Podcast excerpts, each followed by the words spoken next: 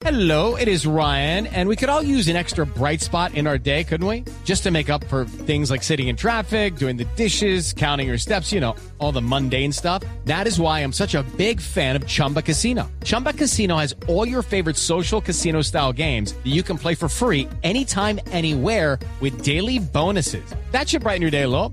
Actually, a lot. So sign up now at chumbacasino.com. That's chumbacasino.com. No purchase necessary. BGW. Void were prohibited by law. See terms and conditions. 18 plus. 641, momento para nuestra sección. Por algo será. Don Álvaro Forero, ¿por qué la Corte tiene ponencia favorable para que haya fiscal ad hoc en el caso de Brecht? Muy seguramente la Corte Suprema de Justicia va a apoyar el nombramiento de un fiscal ad hoc, porque pues es evidente que la situación del fiscal Martínez para seguir investigando el caso de Brecht es insostenible. Lo que pasa es que hay una cantidad de problemas jurídicos y prácticos. Jurídicos que el fiscal se ha inhabilitado frente a dos casos porque sostiene que en las demás investigaciones él no es el fiscal, sino son, tiene fiscales encargados directamente del caso. Y pues no tendría sentido que el fiscal ad hoc fuera solamente para esos casos que además ya están prácticamente resueltos.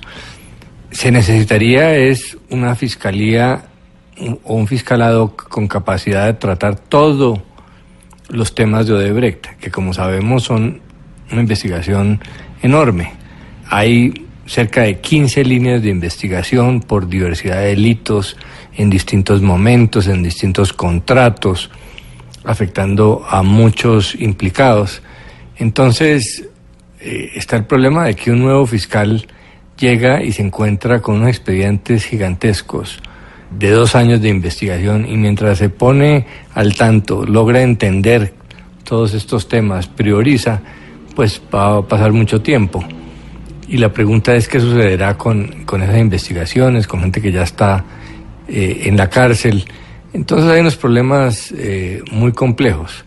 Por eso hay que prever que esto no vuelva a pasar en el futuro. Cuando se posesionó como fiscal, Néstor Humberto Martínez presentó un proyecto de ley al Congreso creando la figura de esos fiscales ad hoc que no fueran el vicefiscal y no se aprobó. Yo creo que hay que hacerlo para el futuro. Va a ser una tarea muy difícil. Además, el presidente tiene la labor de presentar la terna.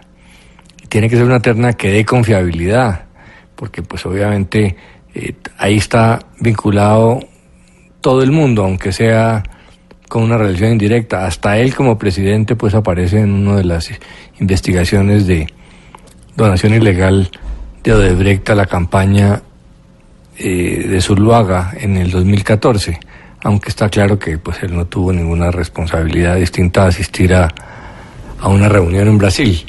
Pero pues hay unos cuestionamientos grandes que tocan al gobierno Uribe, al gobierno Santos y pues como sabemos a sectores muy poderosos del, de la banca. Entonces es un reto muy grande. Ojalá el presidente presente una buena terna, la Corte escoja bien, se le dé recursos amplios para que pueda cumplir la función el fiscal ad hoc y en un término prudencial eh, logre avanzar las cosas. Ahí la gran pregunta es si va a encontrar muchas más cosas que las que encontró Martínez, lo que pues le daría razón a los críticos de Martínez o si por el contrario va a coincidir con las líneas de investigación de la actual fiscalía.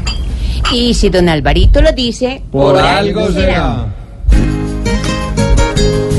La pregunta es si aquí lo nombran, tendrá este fiscal todo en general.